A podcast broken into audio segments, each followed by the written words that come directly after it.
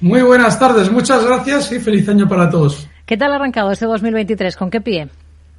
Bueno,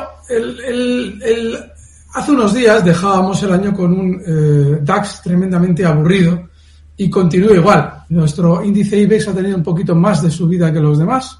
Estaba un poquito, está relativamente bien durante la sesión de hoy, pero en principio el mercado está como comentábamos justo antes de terminar. Lo más probable es que lo que veamos durante las próximas semanas sean caídas. Ahora bien, como el arranque de ese movimiento bajista, sobre todo en los índices que más van a caer, es decir, probablemente tanto DAX como Dow Jones, ahora serán los que más probablemente van a recortar de manera inmediata, ese inicio de las caídas ha sido muy vertical, lo lógico es que ahora, antes de continuar a la baja, veamos ciertos rebotes hasta la zona de resistencia ahora, que era justo antes el soporte que acabamos de romper. En el caso del DAX, la zona 14.200 es normal que veamos. El IBEX está por libre y hay más índices que de algún modo funcionan aparentemente por libre y tiene que ver sobre todo con el hecho de que son índices que eh, han funcionado menos bien en las subidas durante estos últimos meses. Con lo cual, yo les sugiero que tengan esa referencia que estoy dando al respecto del DAX y nuestro IBEX, desde luego, tiene pinta de que sí, también tendrá recortes, pero desde luego no tan fuertes como los que probablemente veremos en Alemania. Hmm. Hoy estamos viendo, hemos visto una jornada un poquito a medio gas porque falta la referencia de grandes mercados, sobre todo del mercado americano, sí que hemos falta el de Londres también.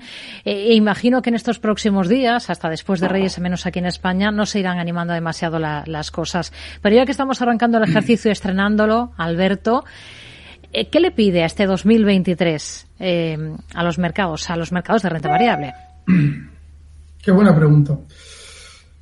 La, la, esperanza que yo tengo para el 2023 es la de que, aunque en los primeros meses tengamos un mercado con sensaciones muy negativas, recuerden que ese fantasma de la recesión tiene que estar sobre la mesa para que los mercados puedan subir.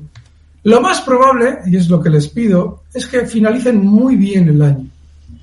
Probablemente el sentimiento que estamos viendo de dudas sobre la economía se resuelva al alza. Históricamente siempre lo ha hecho. Y es muy probable que ahora sea así.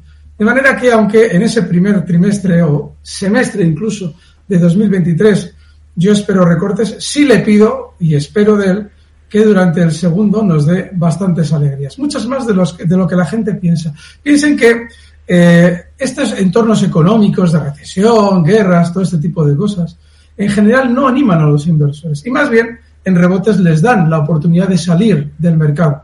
Eso lo tiene que comprar alguien, que siempre son los mismos, son esos grandes bancos de inversión que están siempre dando las opiniones diferentes a lo que están haciendo en el mercado. Y eso probablemente se resuelva a final de año al alza.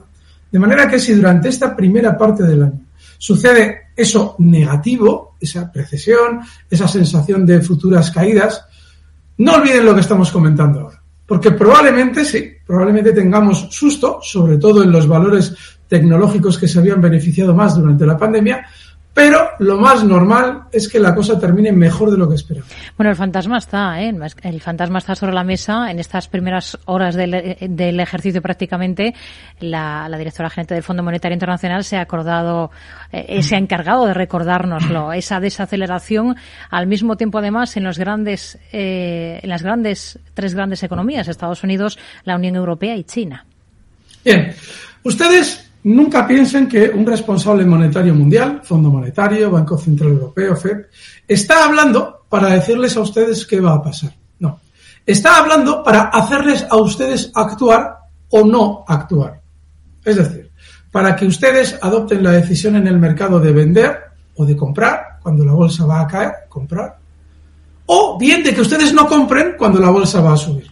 Eso implica que su labor consistirá muy probablemente en recordarles continuamente que las cosas están muy mal, para que ustedes no compren.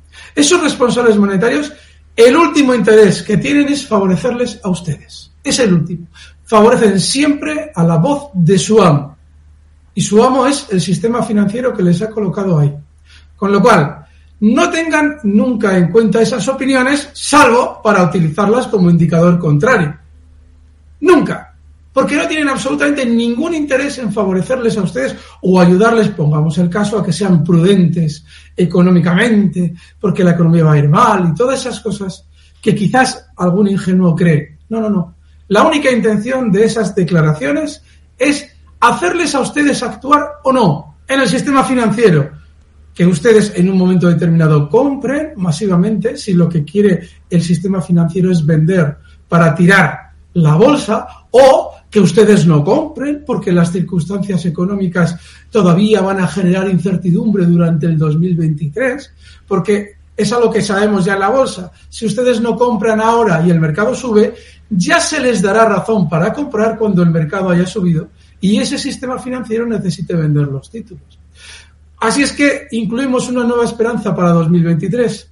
No solo que el mercado funcione mejor en ese segundo semestre, sino que además nuestros seguidores y oyentes aprendan, si es que no lo saben ya, a interpretar correctamente todas las mentiras que el sistema financiero hace correr como propaganda en los programas financieros de radio y de televisión.